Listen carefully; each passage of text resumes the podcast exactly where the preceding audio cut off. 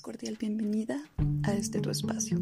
Me da mucho gusto tenerte aquí de vuelta con nosotros. Estás en 99.9 FM, Psycho Radio, o también conocida como Radio Psicológica, en el espacio de Psicofisiolofando.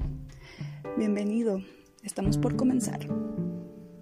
Por tu preferencia, por decidir sintonizarnos una vez más mi nombre es Mariana Chaires y el día de hoy, como habíamos dicho la semana pasada, en nuestra primera edición con el tema de ritmos biológicos, les prometí que estaría de vuelta esta semana. Y bueno, claro, aquí estamos para platicar acerca de un nuevo tema que la maestra Noemí Pinto nos dejó para que nosotros lo analizáramos y lo estudiáramos. Y bueno, se trata nada más y nada menos que de la conducta sexual.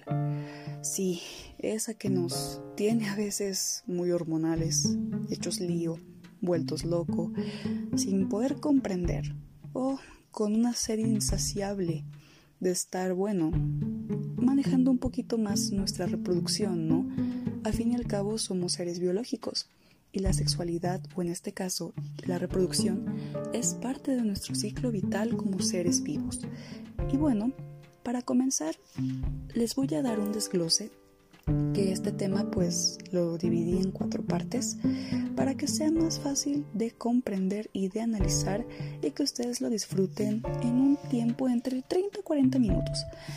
Les doy como recomendación que se pongan cómodos, que conecten sus audífonos o están escuchándonos desde su vehículo, pues súbanle un poquito más. Créanme que este espacio les va a agradar muchísimo.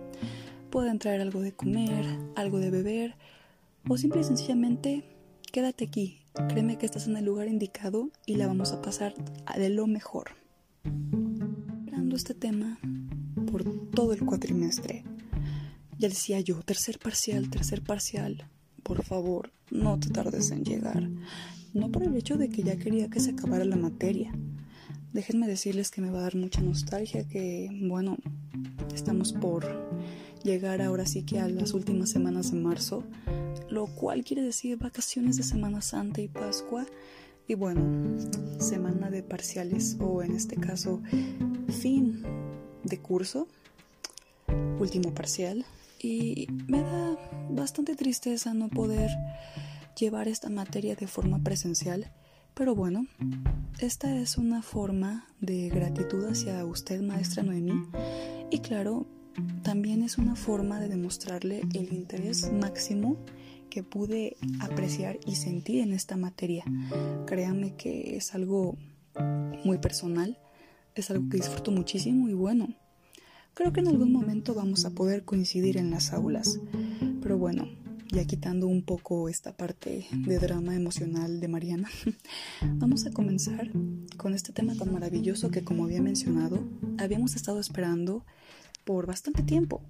Digo, tampoco fue como que haya esperado años, pero a veces con esto de la pandemia por COVID-19 se siente cada día como eterno. Entonces, bueno, la conducta sexual, damas y caballeros, este tema dividido en cuatro partes.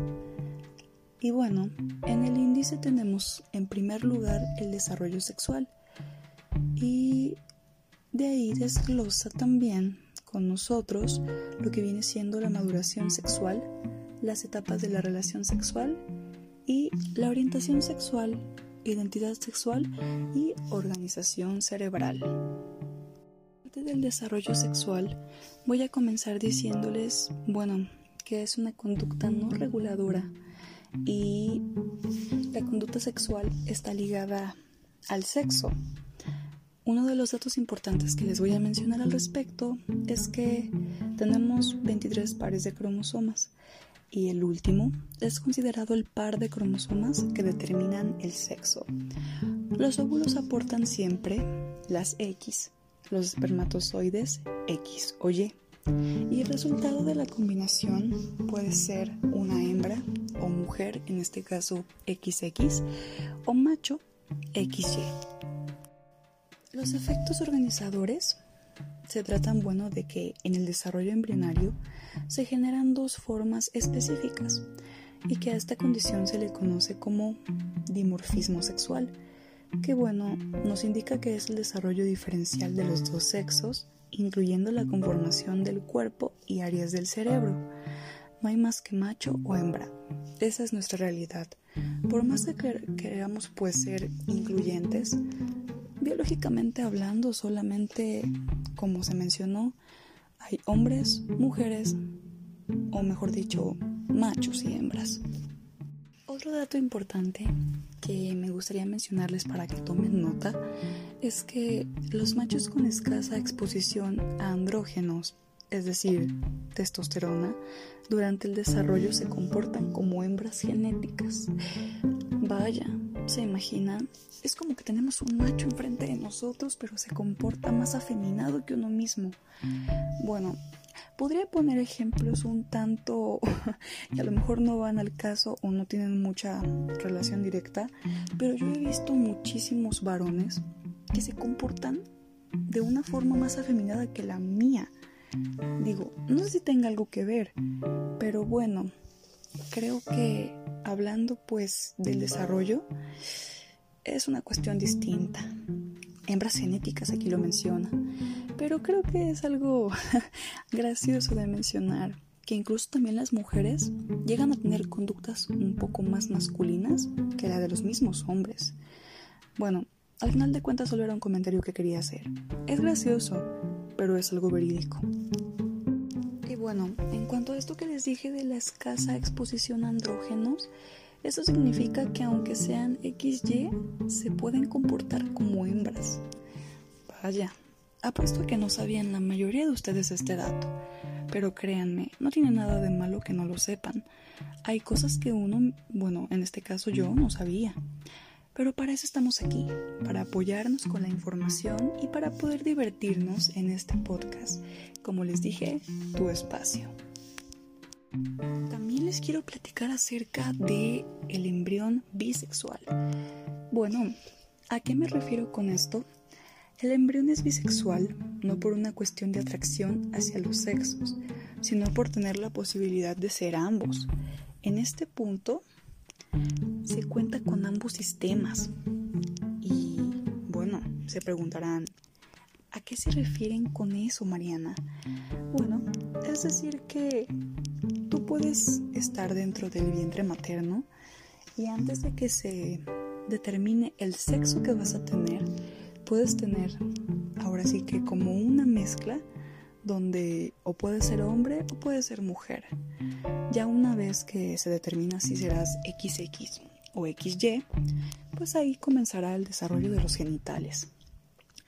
Bueno, también quiero mencionarles acerca de el precursor de órganos internos femeninos, conocido como el sistema de Müller, y luego también el precursor de órganos internos masculinos, el sistema de Wolf. Bueno, esto sí, si solo se secreta testosterona por los testículos, será pues el motivo para que se active este sistema de Wolf. De otra manera, bueno, si no es posible llevarse a cabo, se desarrollará o más bien se activará el de Müller. Era a lo que me refería inicialmente con esto de ser bisexual durante nuestro proceso de desarrollo embrionario. El impulso natural es crear a una hembra. Esto lo dice Carlson. Y bueno, también algo importante que tenemos que mencionar es que no significa que mientras nos mantenemos como un embrión bisexual, mm, es que serán primero óvulos y luego los testículos. ¿saben? Sino más bien que el desarrollo general se empieza a dar en forma de hembra y que por eso, bueno, los varones tienen pezones. Dato muy curioso, ¿no? A veces me imagino o me pregunto si los hombres se preguntarán para qué tienen glándulas mamarias, si ellos no van a secretar leche materna. Bueno, creo que la explicación que les acabo de dar es algo muy importante. Todos de alguna manera estamos como en ese inter entre, bueno, soy una mujer genética dentro del vientre, voy a convertir en hombre o me voy a quedar como mujer, donde voy a desarrollar después durante las semanas siguientes los óvulos, ¿no? Que se encuentran dentro de las, las trompas de falopio, donde también tenemos otra parte muy importante que es la matriz o el útero. Para que me entiendan un poquito más, aunque yo sé que ustedes son bastante inteligentes, muy listos y ponen atención y lo van a comprender sin ningún problema, les tengo aquí el tema también muy importante de la creación de los genitales. Los genitales al principio son ambiguos por el día 60 de la gestación.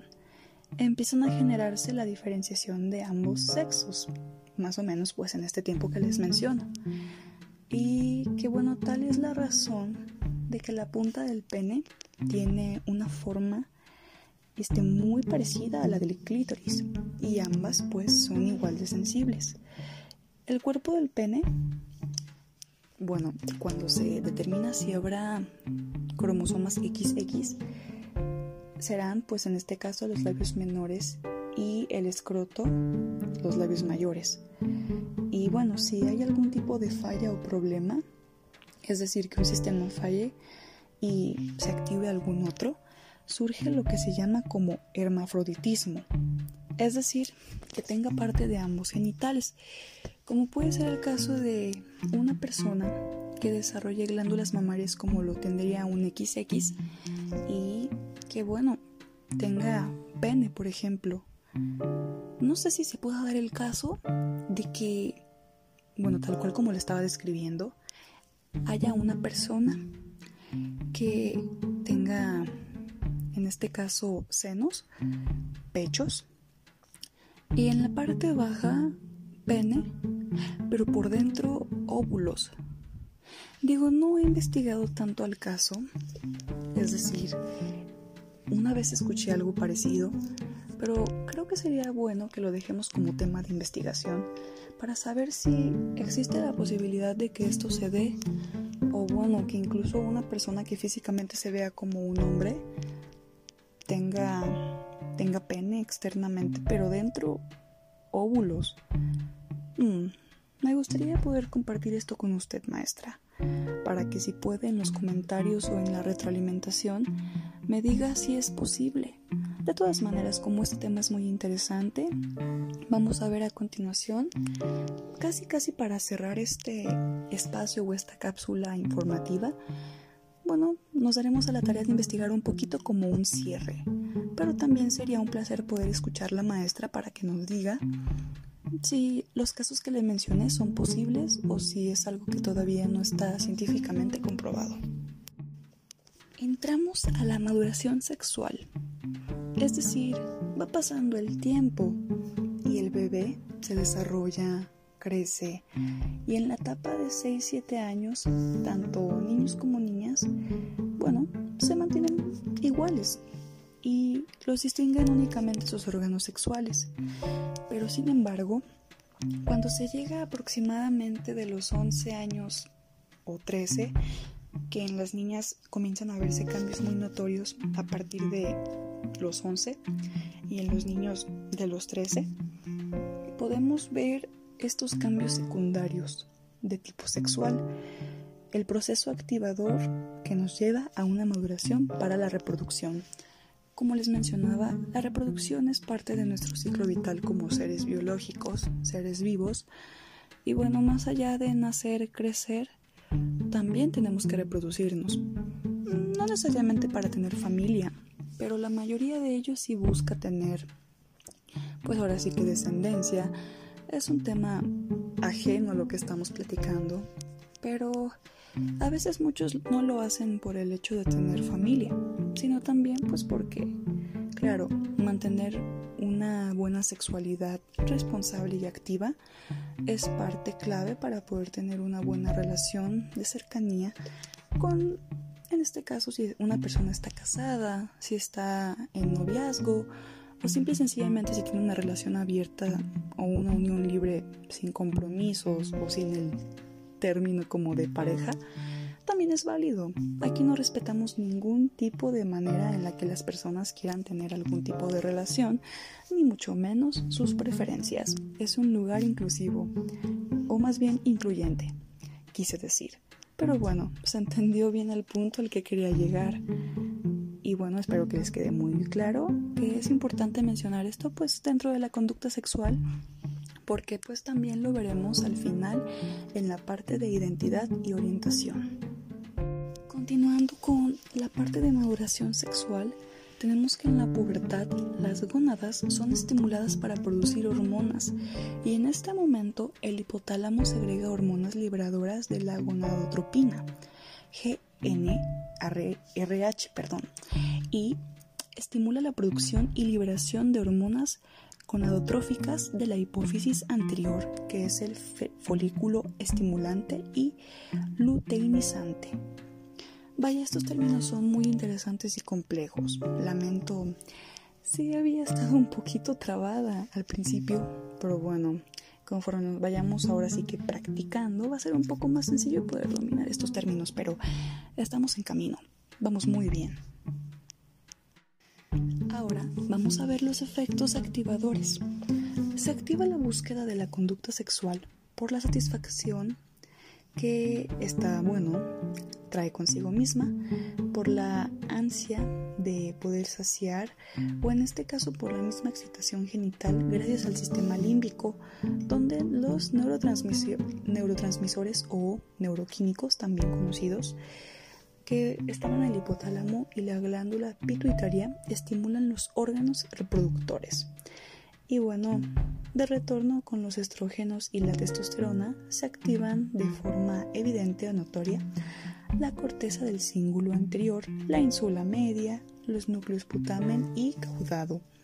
Bueno, con esto que acabo de mencionar tenemos un circuito donde el adolescente se comporta de tal manera porque está ahora sí que con una explosión de hormonas.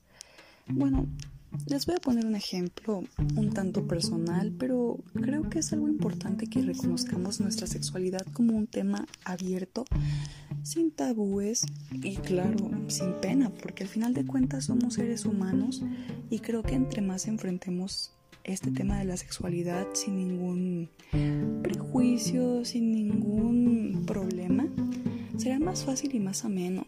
De hecho, yo tomé talleres de sexualidad durante la preparatoria Estuve primero en la VM y después me cambié a la UNIVA. Pero de todas maneras, a pesar del cambio de escuela, dado que los talleres solamente se daban en la VM en el área de preparatoria, bueno, me dejaron continuar con las asistencias aunque ya era exalumna pues de, de este centro de la UVM, donde bueno, además de ver sobre los métodos anticonceptivos para pues evitar embarazos no deseados a temprana edad, donde no se cuente con madurez física, sexual y buena inteligencia emocional, preparación académica, llámese pues la carrera que uno guste y una buena posición laboral, económica, contar con todas las aspiraciones pues de esta manera ya cumplidas bueno, eran parte de las cosas que veíamos en este taller. Y yo recuerdo que tomé los talleres porque desde que era muy niña, prácticamente entre los 5 y 6 años, supe acerca de cómo venían los niños. Claro, a veces me pongo a pensar si fue la edad apropiada, dado que muchos de nosotros lo empezamos a ver en quinto o sexto de primaria. Pero lamentablemente la mayoría de las escuelas tienen una modalidad en donde no son capaces de explicarlo abiertamente. Yo estuve en colegio católico desde que estaba en primaria, de hecho hasta la, hasta la fecha sigo en escuela católica, en la UNIVA, pero las dos escuelas donde estuve, tanto en primaria como en secundaria, veían a la sexualidad como algo totalmente satanizado. Entonces, bueno, para alguien que comienza a experimentar y a tener muchas dudas sobre su cuerpo, prácticamente entre, como lo mencioné, quinto y sexto año de primaria, es algo confuso, la verdad, es algo de mucha complejidad. Pero bueno, al yo descubrir acerca de mi sexualidad, o más bien acerca del origen de cómo éramos creados y la reproducción sexual, Tenía aproximadamente, como dije, entre 5 y 6 años. Fue en un libro que tomé erróneamente en una biblioteca cerca del centro de, Guadalajara, la Octavio Paz, de hecho. Y mi madre no se dio cuenta porque era un libro que, bueno, era como de esos empastados de, cálculo yo que de 1900 85, 1990. No recuerdo bien el título del libro, pero era un empastado en pasta de color como verde. Y yo agarré el libro porque estaba en el área equivocada. Era un libro pues que yo pensé que hablaba acerca de pues el crecimiento humano. y como estaba pequeña pues no, no me había fijado bien. Y lo leí. Sentí un poquito de pena porque no sabía qué estaba pasando pero en ningún momento me sentí incomodada. Solo que cuando comprendí, bueno, como que sentí ese bajón de desilusión de, ay, a mí me habían dicho que había nacido de otra forma o más bien que yo venía de otra manera. Entonces, bueno, vas entendiendo todo esto que involucra la conducta sexual y cuando creces estás esperando, bueno, una respuesta de tus padres y de los mismos profesores donde te vayan llevando de la mano, enseñándote para que tú puedas tener un buen conocimiento de tu cuerpo sin ningún problema y siempre respetándolo de pies a cabeza. Mis padres siempre fueron esos mentores que estaban totalmente involucrados en la educación de sus hijos y cuando supieron que yo estaba enterada del tema a una corta edad, bueno, más allá de enojarse o asustarse, estaban un poco preocupados porque no sabían qué tanto podría afectar en mi desarrollo en los próximos años.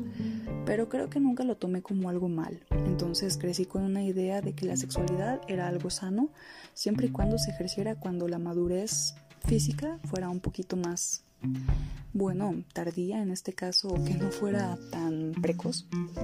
Y claro que siempre se cuidara uno con métodos anticonceptivos y que se fuera también responsable efectivamente, bueno, X, Y y Z. Muchísimos puntos que tocaron mis padres en ese momento, pero que, bueno, cuando yo llegué a quinto de primaria, teníamos en los libros de la SEP las partes de, bueno, la sexualidad humana. Y se saltaron por completo ese apartado que creo que eran como 15 o 20 páginas. Y bueno, decidí investigar yo por mi cuenta pero mis padres me instruyeron. Y cuando entré a la VM también era con motivo de que llevar, llevar a cabo estos talleres fuera para yo poder de alguna manera tener a la mano la información suficiente porque, bueno, como lo menciona este apartado, estamos con un cóctel de hormonas, estamos de arriba para abajo, sobre todo las mujeres. No quiero decir que los hombres no lo vean de la misma forma o no lo experimenten tal cual como nosotras, pero también experimentamos lo que viene siendo el ciclo menstrual. Entonces creo que es el triple de hormonas de las que un hombre pueda experimentar. Espero no estar equivocada. No lo digo solo por ser mujer, pero créanme que la conducta sexual en ese momento, entre mis 15 y 17 años, estaba a reventar. Aunque bueno, más bien era como tratar de entender mi cuerpo, pero me mantenía apartada de la idea dado que a mí no me causaba interés intimar con otras personas, solamente era como que no podía quitarme toda esta combinación de hormonas y eso era lo que me hacía sentir mal y bueno, me quise informar para cuando fuera el momento de que no me sintiera como con esa asexualidad, poder compartirlo con otras personas. En este caso, pues que fueran de mi confianza y que fuera sanamente, de preferencia con una persona que fuera pues mi pareja, ¿no? Cosa que terminó pasando después. Pero bueno, para no contarles solo acerca de mi vida porque no es el motivo, claro que las experiencias personales sirven muchísimo, pues lo dejaremos para otra ocasión cuando sea un bloque más personal, más subjetivo. Y bueno, les estaba contando acerca de que, bueno, los adolescentes tenemos este circuito activado porque estamos arrebatados y llenos de hormonas, todo lo que da. Y bueno, la dopamina es el neurotransmisor principal del placer fluye la corteza frontal provocando sentimientos de euforia y deseo sexual. Y bueno, simultáneamente el organismo segrega adrenalina y noradrenalina que recorren el cuerpo para producir la excitación genital. En cuanto a los efectos activadores en las hembras, las células del hipocampo activan el ciclo ovárico de estas mismas. En hembras primate, incluidas las Homo sapiens, se le denomina menstruación porque se presenta cada mes. Bueno, puede haber ciertas diferencias. Yo soy irregular y de hecho me tuvo que haber bajado hace como dos semanas. pero bueno, tiene mucho que ver, como había mencionado, en los ritmos biológicos, la edad, el peso, la actividad física, si una persona es muy sedentaria, la alimentación, el estrés y puede que alguna otra irregularidad que tengamos en nuestro organismo, como quistes, por ejemplo, o síndrome de ovario poliquístico, bueno, cualquier otro problema, pero por lo general lo más común es que sea por estrés. A veces cuando estoy en exámenes, por ejemplo, bueno, por lo general trato de estar relajada, pero de alguna manera mi ciclo se ve alterado. Si puedo mencionar algo personal, que bueno, había dicho que no me iba a tratar de no iba a tratar de meter tantas cosas mías en este tema, pero creo que la experiencia personal ayuda mucho para poder comprender los temas. Espero que usted esté de acuerdo conmigo, maestra, así que lo voy a mencionar lo más rápido posible. Yo comencé mi vida sexual a los 17 años Mm, creo que no es algo negativo porque siempre me cuidé, solo que de alguna manera estuve mal informada en cuanto al consumo de la pastilla del día después o al día siguiente. Y bueno, yo entrenaba natación y aparte danza. Y por lo general se utilizaba condón en la relación sexual, pero llegué a optar por las pastillas del día siguiente porque en dos, tres ocasiones como que hubo un miedo así totalmente irracional y excesivo de que, bueno, no funcionara el método del condón. Entonces consumí tres pastillas, no al mismo tiempo, sino una un mes y luego a los pocos meses otra y luego a los pocos meses otra, dado que es recomendado según las instrucciones de, bueno, el levogestrel, creo que así se llama el medicamento, que se tienen que consumir pues dos al año. Entonces yo considero y estoy 100% segura de que a partir de eso mi ciclo se modificó por completo. Llegó a pasar que me dejaba de bajar un mes completo o a veces casi hasta dos. Comencé a experimentar un aumento excesivo por comer y bueno, mucho peso ganado, que de hecho hasta la fecha me ha sido un poquito difícil bajarlo y lo veo concentrado en la parte de debajo de mi ombligo y antes de llegar a la parte donde comienza, bueno, el vello púbico. Entonces, bueno, me gustaría poder saber si eso tiene algo que ver. Yo sé que es un tema más que le podría comentar a un ginecólogo, pero bueno, me gusta compartir mi experiencia personal cuando entro en confianza y se trata de algo muy importante porque yo pensaba que estaba actuando de una manera correcta, pero bueno, son hormonas al final de cuenta. Y si una persona es hormonal, en este caso yo siendo mujer, y me meto hormonas y altero mi ciclo menstrual, soy una bomba en estos momentos desde la última vez que consumí esa pastilla porque todavía no me regulo. Y bueno, Solo era algo que quería mencionar. También, este, hablando de nuevo, pues en como estábamos de lo del ciclo menstrual, en otros mamíferos se le llama ciclo estral o estro, que significa molestia. La adenohipófisis secreta gonadotropinas, como la hormona folicoestimulante, que esta, bueno, hace madurar a un óvulo, típicamente uno a la vez, y que secreta estradiol, que provoca el crecimiento del recubrimiento del útero preparándolo para un próximo embarazo. La hormona luteinizante provoca la ovulación, es decir, la liberación del cuerpo lúteo para ver si hay posibilidad de ser fecundado. Esta misma favorece la secreción de estradiol y progesterona, que promueve la gestación, mantiene el recubrimiento del útero y evita que se libere otro folículo, o más bien óvulo y que este mismo sea fecundado.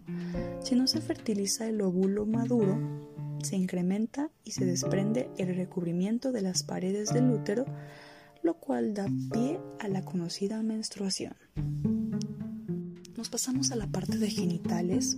Creo que vamos a buen ritmo. Trataré de que esto no se alargue o se prolongue demasiado, porque bueno, hablar como de casos personales, a lo mejor sí va al caso, pero pues al final de cuentas, esto más allá de ser un espacio para compartir, en cuanto a experiencias personales que a lo mejor nos hagan sentir conectados e identificados con otros, se trata de compartir la mayor parte de información posible. Así que bueno, vamos a seguir con lo que estamos haciendo. En cuanto a los genitales, tenemos a los femeninos, que bueno, la fecundación se da en las trompas de falopio. En el útero también, que es conocido como matriz, es donde se da la gestación. El punto de cierre entre vagina y útero es llamado cervix y este mismo puede infectarse con bacterias y crear el cáncer cérvico-uterino. El útero se encuentra encima de la vejiga. Y bueno, la parte donde tenemos los labios mayores y menores donde existe vello púbico es conocida como la vulva. Digo, muchas personas, la mayoría hombres, han llegado a confundir, y lo menciono porque tengo uno que otro amigo que en los talleres de sexualidad que recibimos en la VM, pensaban que la vagina era a partir de donde comenzaba el, el, el monte de Venus, así como es conocido de alguna manera, donde podía aparecer o apreciarse el vello púbico podías ver los labios mayores y menores y el clítoris, pues él pensaba que toda la parte externa era la vagina. Pero bueno, se nos explicó que la vagina es este conducto que conduce al útero y bueno, a las trompas de falopio. Entonces es como esta parte donde encontramos los labios. Y bueno, es importante que hagamos distinción en esto porque podemos tender a confundir esta parte tan importante del genital femenino. Luego tenemos los masculinos, que bueno, el epidimo, epididimo, más bien, epididimo, ayuda a la secreción hormonal espermática, es decir, donde están los espermatozoides que se depositan en las vesículas seminales para producir el semen. Y bueno, a diferencia de la mujer, ellos cuentan con tubos que, bueno, en este caso transportan la orina y el semen hacia el mismo orificio por donde saldrán. La próstata se encuentra por debajo de la vejiga. Cuando se inflama, suele ser molesto para orinar o eyacular. Les quiero mencionar aquí algo importante. La orina y el semen no están dentro de la misma parte, están en bolsas distintas, así que es importante que uno, bueno, siendo hombre, lo tenga más que entendido, pero también es importante que las mujeres, si les interesa el tema y si quieren conocer acerca del aparato reproductor del sexo opuesto, pues lo tengan ahora sí que como un conocimiento adquirido, totalmente nuevo.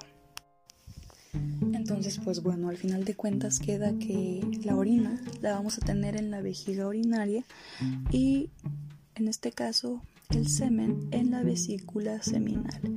Otras partes importantes son más bien componentes de los genitales masculinos.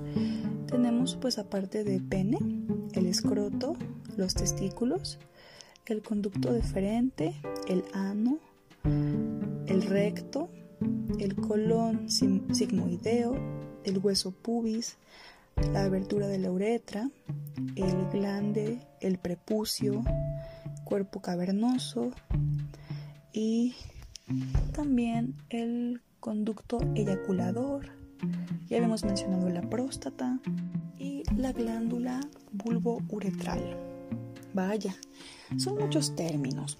Y a veces tendemos en este caso, en este canal, con la conductora en este momento, a, pronunciar, vean, ya me trabé, a pronunciar los términos de una manera un tanto extraña, pero bueno, le va a dar risa maestra, yo sé que le va a causar risa.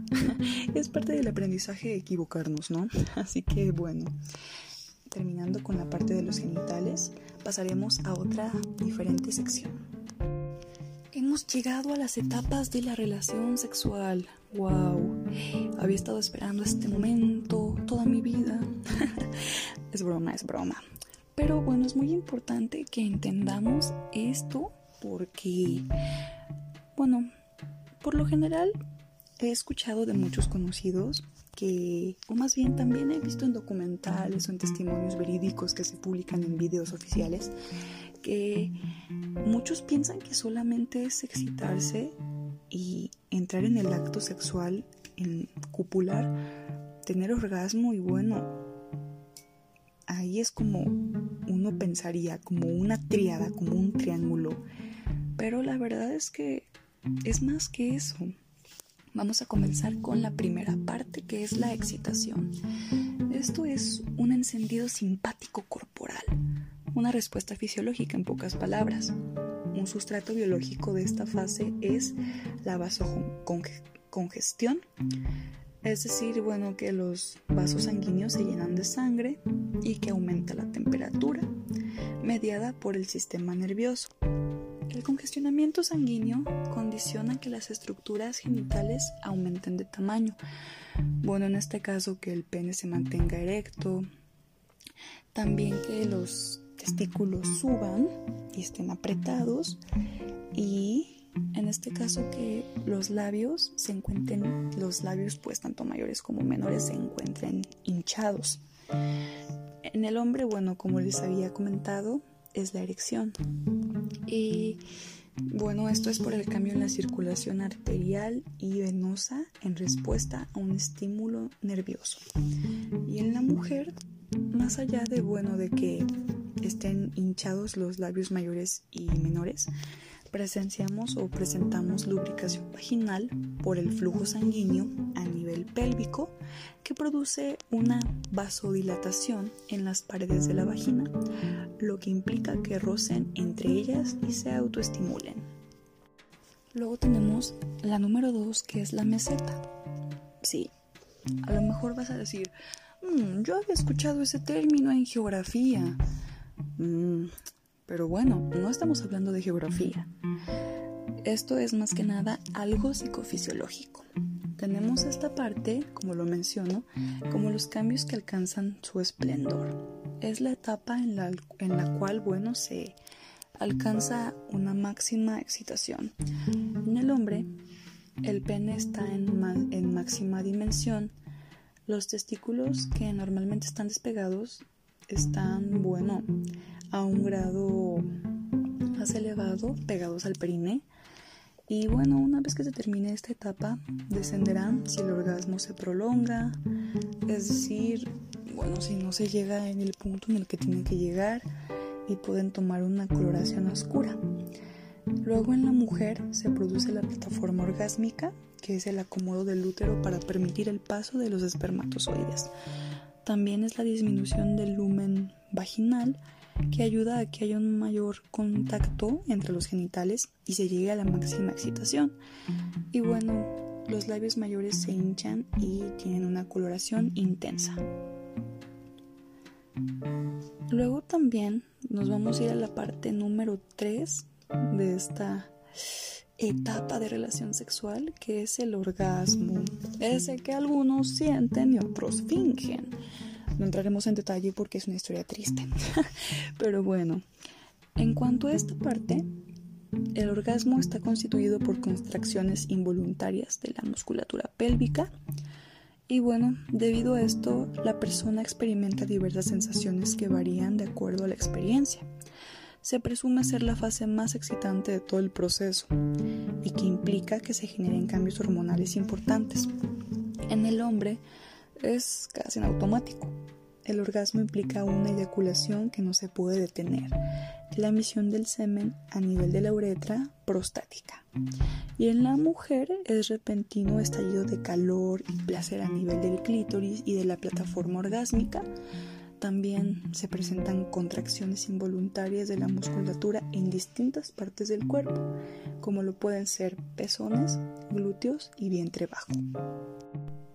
Y luego también algo que me gustaría comentarles es que el orgasmo está totalmente sobrevalorado, pues su duración no es más de 10 a 12 segundos.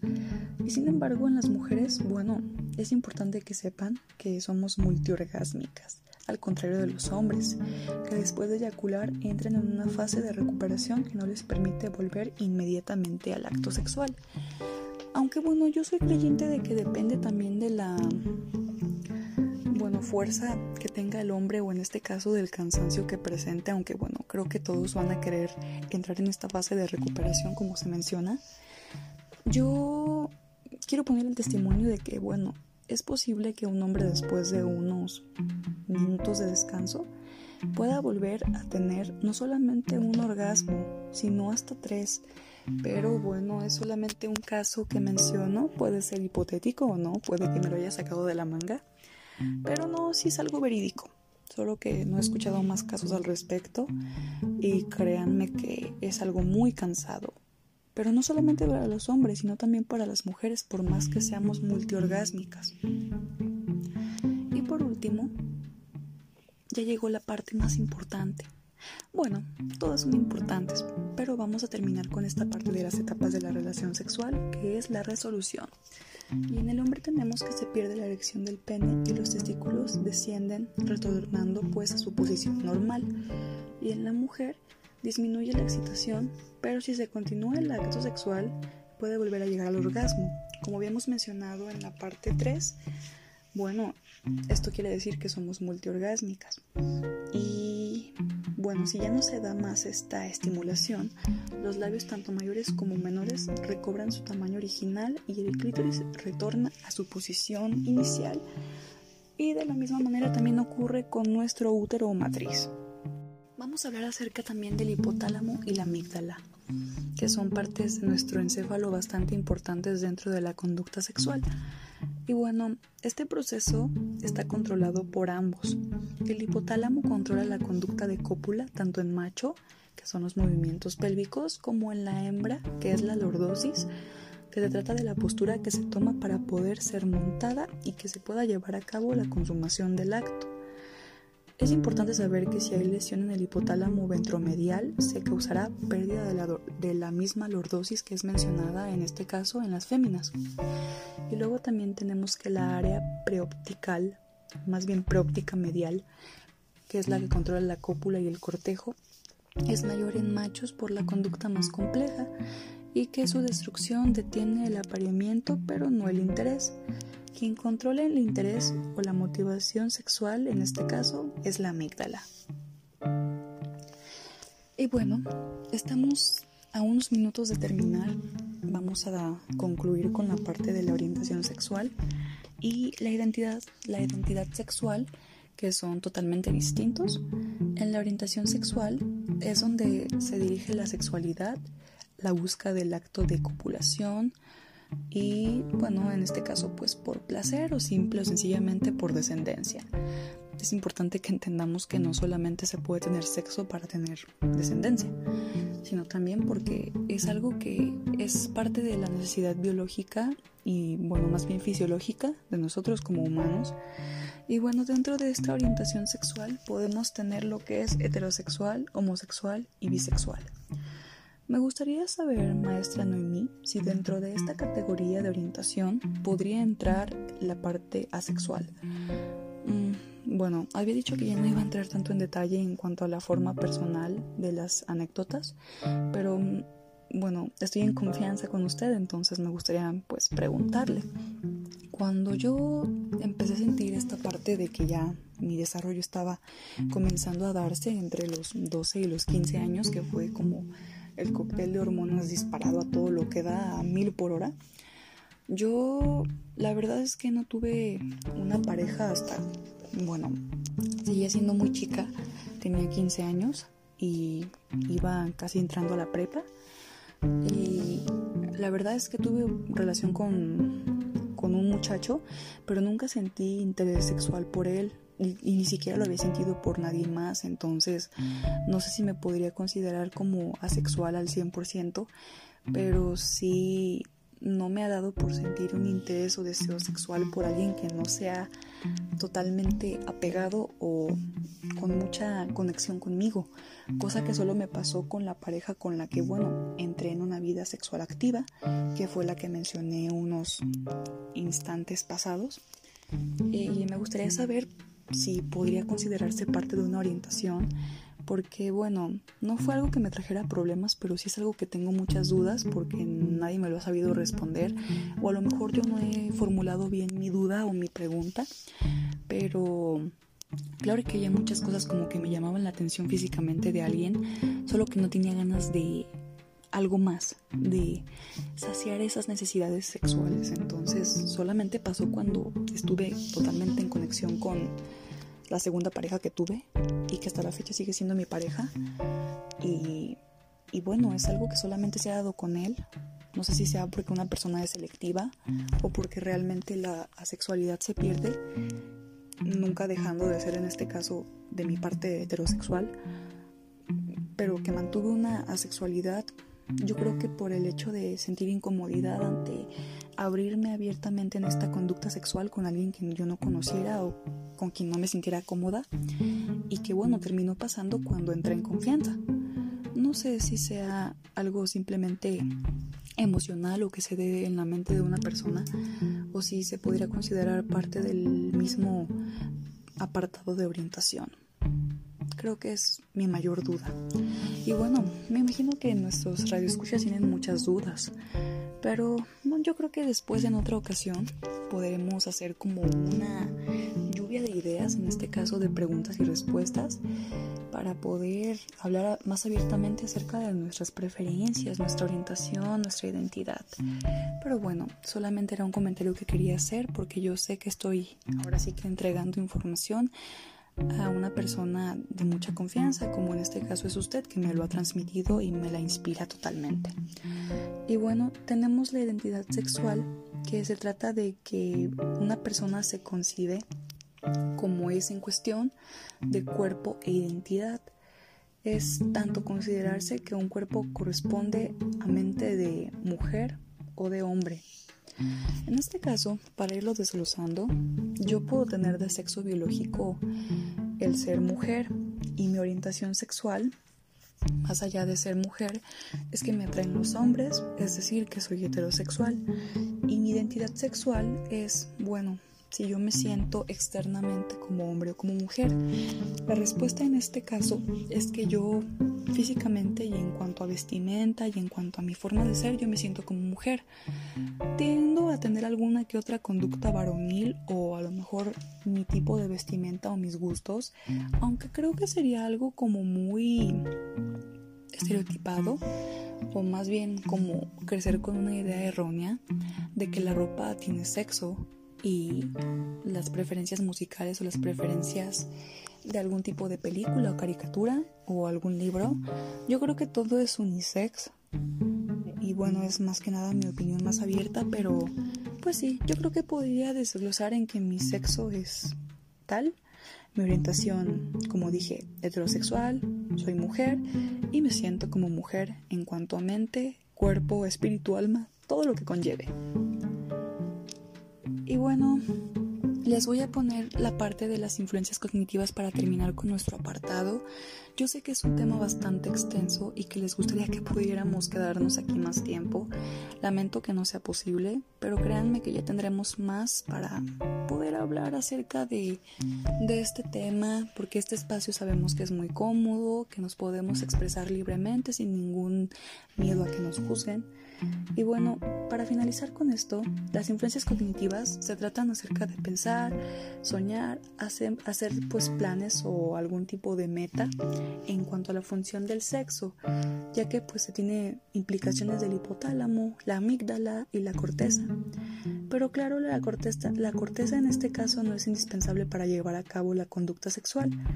Y bueno, somos la única especie a la que le funciona ver pornografía, pues solo de ver podemos excitarnos, a diferencia de que los animales tienen que recibir o más bien percibir las feromonas en el aire. Y un caso que la maestra Noemí nos platicó en las clases fue que en las ratas se les extirpa la corteza donde pues mantienen la conducta sexual y que en este mismo sentido las personas con discapacidades mentales tienen el mismo deseo sexual que cualquier otro y bueno, que los lóbulos frontales son los que se encargan de la planeación, de la conducta sexual y la iniciativa para llegar a la misma. Uy, ya me quería ir sin mencionar una parte muy importante que es el efecto de las feromonas.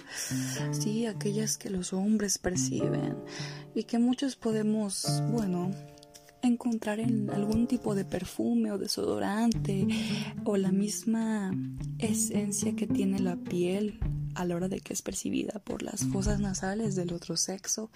Bueno, no necesariamente tiene que ser del otro sexo, también puede haber algún otro tipo de preferencia como la homosexualidad y es totalmente aceptable y válido. Las feromonas son hormonas mensajeras que transportan mensajes de un animal a otro. Tenemos el efecto Lewood, que es cuando se alojan ratas hembras juntas, en este caso, como un ejemplo, y sus ciclos estro o menstruaciones se reducen y a la larga se detienen. El efecto Whiten o Witten se trata de que si las feromonas son expuestas al olor de un macho o a su orina, comienza a tener ciclos de nuevo y tienden a sincronizarse. El efecto Vanderberg, bueno, este sí sucede en las personas, en este caso en los humanos, y se trata de la aceleración del inicio de la pubertad en una hembra causada por el olor de un macho. Los efectos de Witten o Whiten y Vanderberg se producen por la feromona presente en la orina de un macho adulto intacto, que esté en etapa reproductiva obviamente, y no por la de uno joven o castrado en el peor de los casos. Y también tenemos el efecto Bruce, que es cuando una hembra recién preñada encuentra a un macho distinto, aquel que con el que copuló y que es probable que sufra la interrupción de la gestación.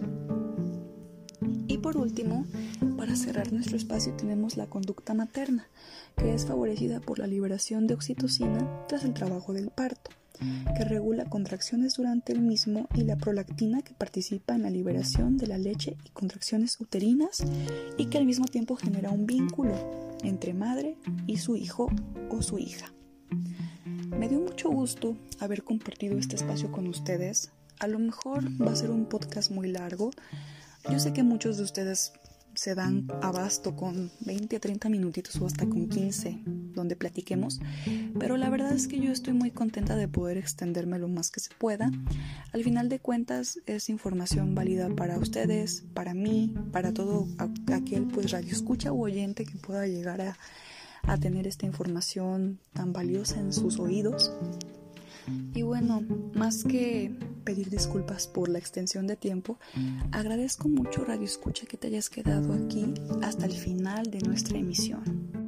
50 minutos. Habíamos dicho que sería una emisión más corta, pero bueno, a veces la lengua y el cerebro no están conectados. Una disculpa, maestra Noemí. Yo sé que usted lo va a entender. Espero no quitarle mucho de su tiempo libre y preciado que a lo mejor tiene para escuchar estos mapas. En escuchar el mío, que es como si estuviera redactando un audiolibro, ¿no? Pero bueno, al final de cuentas la información es valiosa y el conocimiento es poder.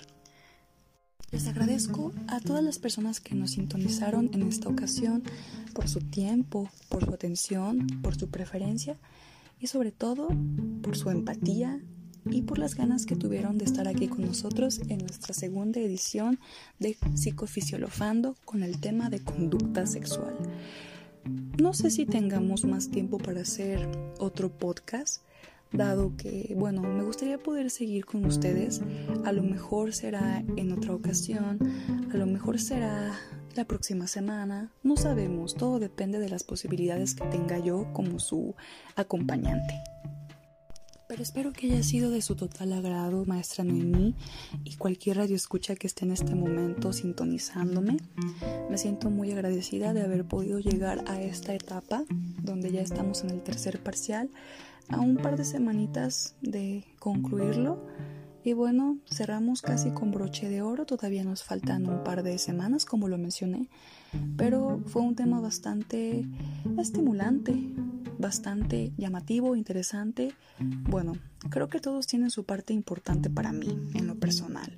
Yo me imagino que también para mis compañeros. Nos hemos esforzado muchísimo en esta modalidad virtual que estamos llevando a cabo desde el año pasado. Pero bueno, no voy a entrar en partes de sentimentalismo. Solo quiero concluir es que les agradezco que hayan estado aquí conmigo en esta segunda edición. Gracias, maestra Noemí, por su tiempo, por sus enseñanzas y como lo mencioné en el podcast pasado, por inspirarnos a seguir echándole ganas y con todo en esta materia, que como le dije es una materia muy importante y de mis favoritas. Les deseo que tengan una vida llena de éxitos y que sigan disfrutando de esta semana de marzo. Ya con calorcito, con ganas de irnos a la playa, pero bueno, hay que seguir cuidándonos con esto de la contingencia. Estamos a muy poco, estoy segura, de que podamos volver a una modalidad posiblemente semipresencial. Y bueno, quitando los anuncios informativos, con esto terminamos nuestra edición. Les agradezco mucho por su tiempo y por habernos sintonizado. Soy Mariana Chaires y les agradezco de todo corazón por haberme escuchado. 99.9 FM, Psycho Radio o Radio Psicológica. Gracias, Radio Escucha. Hasta luego.